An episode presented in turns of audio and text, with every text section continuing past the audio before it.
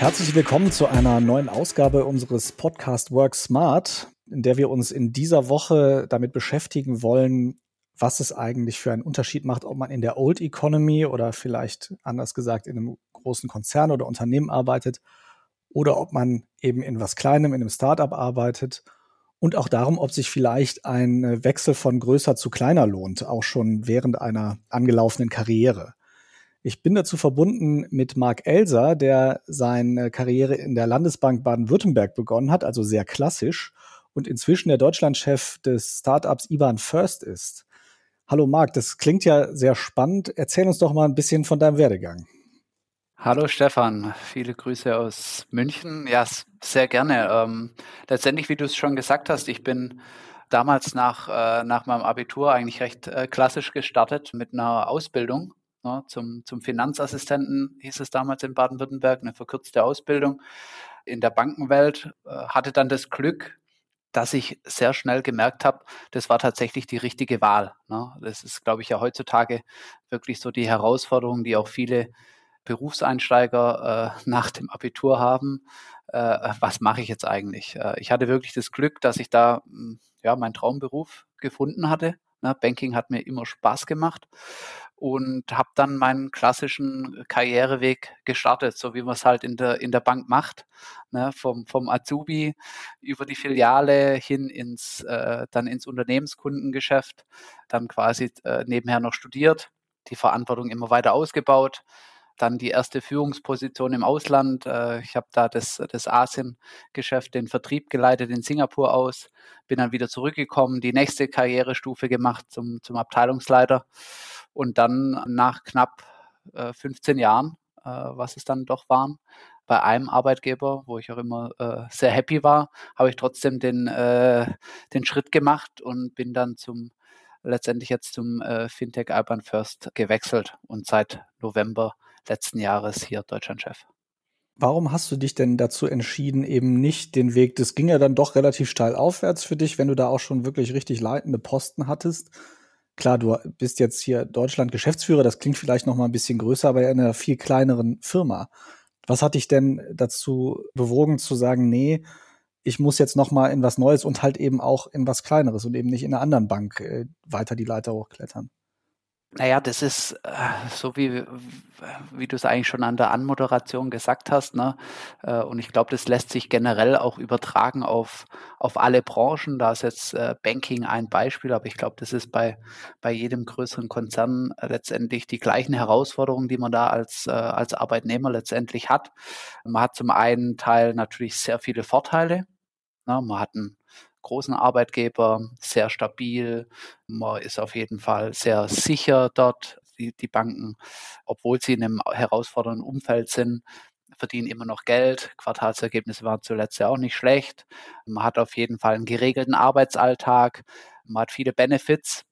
Aber auf der anderen Seite, was mir zuletzt gefehlt hat, war letztendlich dann äh, doch äh, ja eine Wachstumsstory wieder. Ne? Ähm, das Banking war zuletzt halt eher wenn du bei einer guten Bank warst, und da zählt die LBW sicherlich dazu, dann war das eher eine Seitwärtsbewegung, auch mit vielen Herausforderungen, zuletzt durch Corona, aber zuvor gab es schon durch Regulatorik, durch Automotive sehr viele Herausforderungen, die eher dich als Manager dann in die, sage ich mal, Verteidigerposition äh, gebracht haben. Ja, ne? und ähm, ich habe eigentlich in allen meinen Positionen zuvor eher Angreifer gespielt äh, das war auch meine Position im Fußball und das macht mir natürlich mehr Spaß als äh, letztendlich äh, verteidigen und, und verwalten.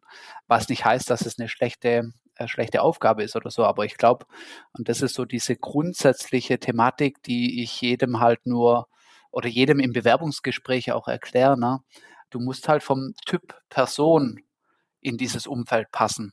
Das ist letztendlich das Entscheidende. Wo fühlst du dich wohl? Und du hast ja jetzt so ein bisschen auch beschrieben, was du für ein, äh, Typ Person bist, bezeichne ich selber auch als Angreifer. Muss man ein Angreifer sein, um in ein kleineres Unternehmen zu wechseln und da dann vielleicht in einer etwas höheren Position? Ja, also definitiv musst du jemand sein, der, der Lust auf Veränderung hat, weil letztendlich bei, bei einem großen Arbeitgeber ist es immer so, du hast sehr viel Stabilität dafür hast du auch meist sehr lange Entscheidungsprozesse.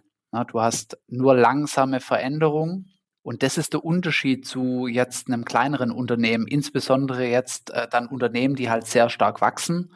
Da zählen wir uns natürlich äh, definitiv dazu. Da musst du halt einfach agil sein, du musst schnell sein, du musst auch, sag ich mal, eine sehr hohe Veränderungsbereitschaft äh, haben. Also es muss dir Spaß machen, dass du immer wieder mit Change konfrontiert bist. Ja, das muss dir wirklich Spaß machen. Und du musst Herausforderungen lieben. Du, und du musst dich immer wieder neu erfinden. Du musst auch gut mit Rückschlägen umgehen können. Aber das alles macht mir halt einfach Spaß, Sachen aufzubauen und dann ein Wachstum zu sehen und auch bei den Mitarbeitern natürlich ein Wachstum der, der Mitarbeiter in Anzahl, aber auch in der persönlichen Entwicklung zu sehen. Und äh, darauf muss man halt Lust haben. Ich würde mich schon auch gerne, wir haben jetzt so ein bisschen allgemein gesprochen, großes Unternehmen, kleines Unternehmen, auch so ein bisschen über die Branche unterhalten, aus der du kommst.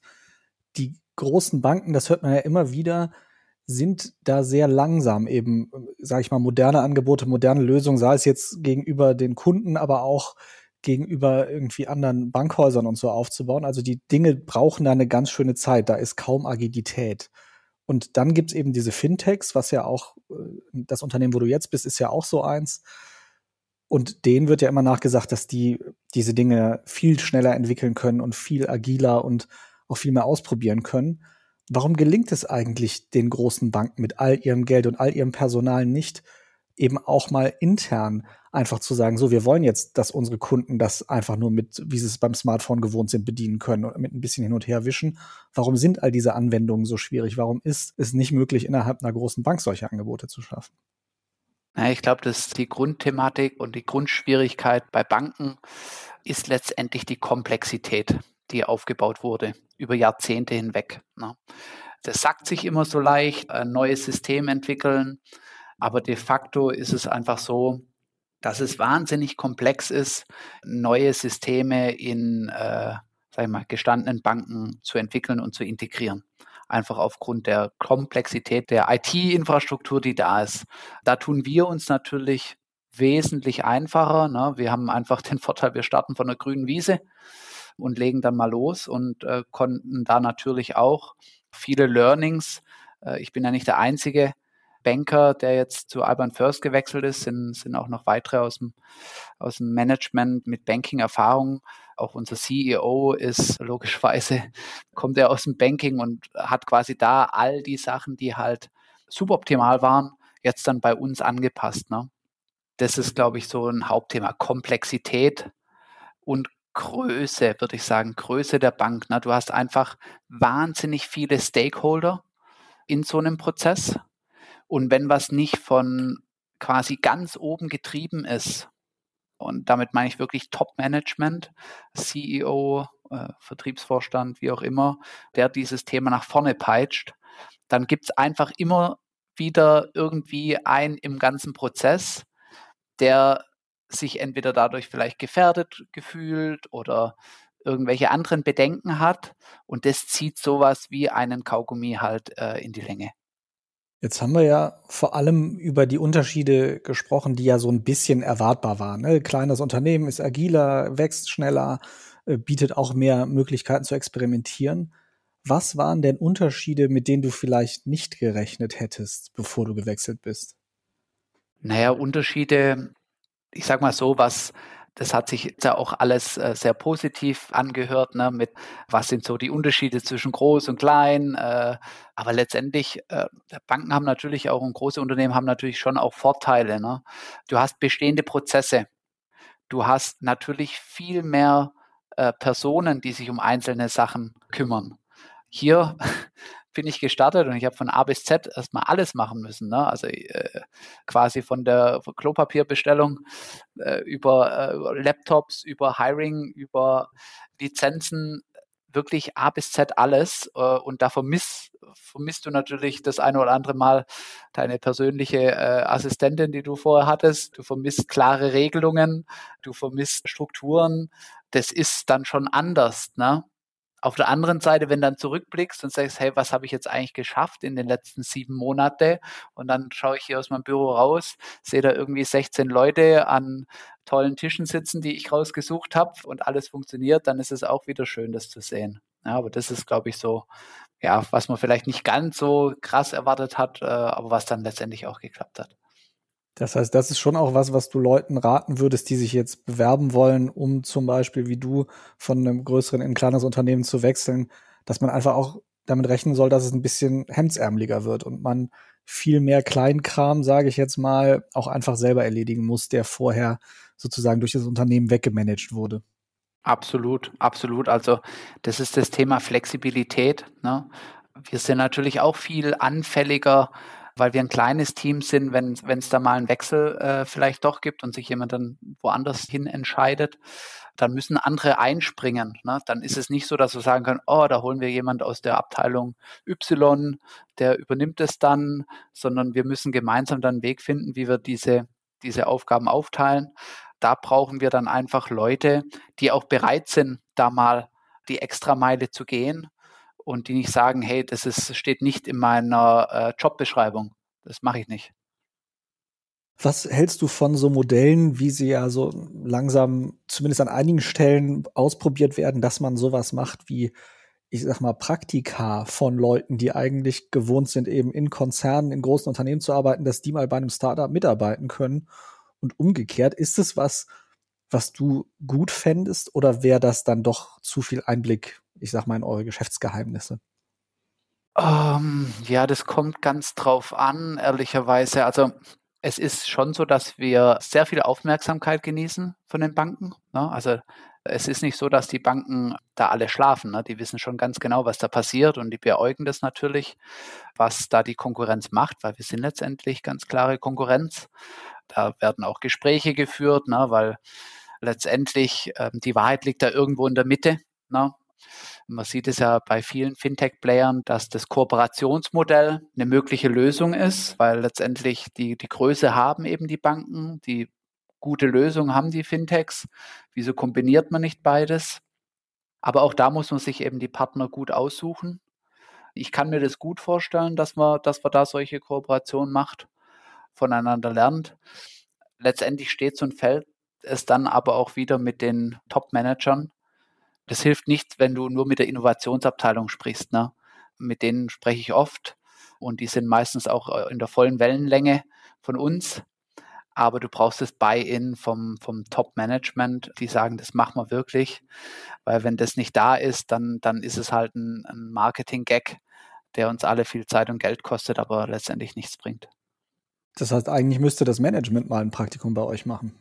Absolut. Ne? Ich meine, da gibt's ja auch viele moderne Ansätze, auch innerhalb von Unternehmen. Dieses, ich weiß nicht, ob das jetzt der richtige Begriff ist, aber Reverse Mentoring, wo du quasi dann Senior-Leute von Junior-Leuten gementort werden. Ne? Ich glaube, sowas ist also für mich auch ehrlicherweise der Schritt raus aus aus der Bank, wo du eigentlich denkst, hey, ich weiß alles, ich bin 15 Jahre im Corporate Banking, mir macht da keiner jetzt was vor.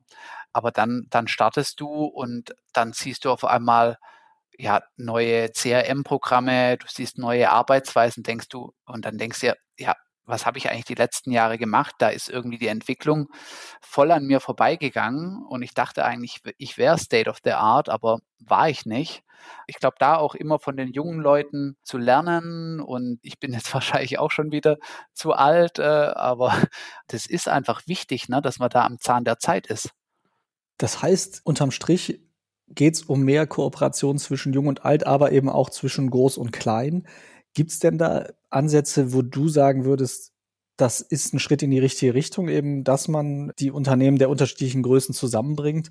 Und gibt es auf der anderen Seite vielleicht was, wo du sagst, das ist eigentlich eine relativ simple Geschichte, warum haben wir das noch nicht?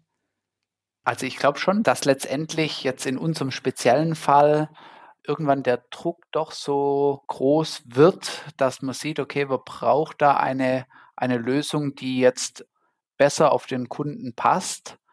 Und dann kann ich mir das schon auch vorstellen, dass eine Bank sagt, okay, dieses Produkt hole ich mir extern dazu, in welcher Form auch immer. Das ist ja diese klassische Entscheidung, mache ich es selber oder kaufe ich es zu.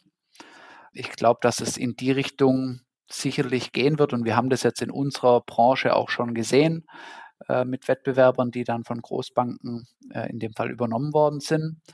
Ob das nachher dann wirklich richtig erfolgreich wird, bin ich gespannt, weil letztendlich du doch äh, komplett andere Arbeitsweisen und Mentalitäten hast.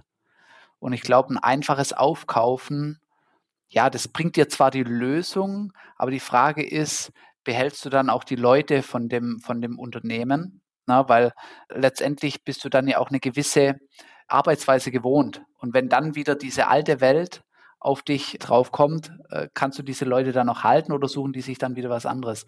Also da bin ich noch, hm, fehlt mir noch die Erfahrung, hm, dass ich mit Leuten gesprochen habe, die genau das durchgemacht haben. Aber ich bin da noch ein bisschen skeptisch, ehrlicherweise.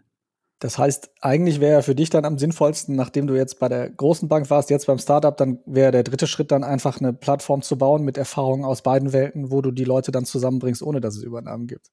Ja, also äh, ich habe noch einen, äh, auch noch einen guten Freund, der hat den gleichen Schritt gemacht, auch nach genau nach 15 Jahren. Wir haben gemeinsam studiert und er hat den gleichen Schritt gemacht, allerdings zu einem deutschen Fintech. Und wir haben uns beide immer gefragt, eigentlich müssten wir ja auch wahnsinnig viele Anfragen von, von Headhuntern für Banken bekommen. Ist aber bei beiden von uns nicht der Fall. Wir kriegen eher Anfragen aus der anderen Seite. Das heißt also, also entweder liegt es an uns zwei, keine Ahnung, aber es gibt eigentlich jetzt ja nur eine Bank, die sich jetzt da ein bisschen abgehoben hat, dass sie wirklich sehr viele Einstellungen gemacht hat aus dem Fintech-Bereich. Aber ansonsten sieht man eher, Banken heiern weiterhin traditionell.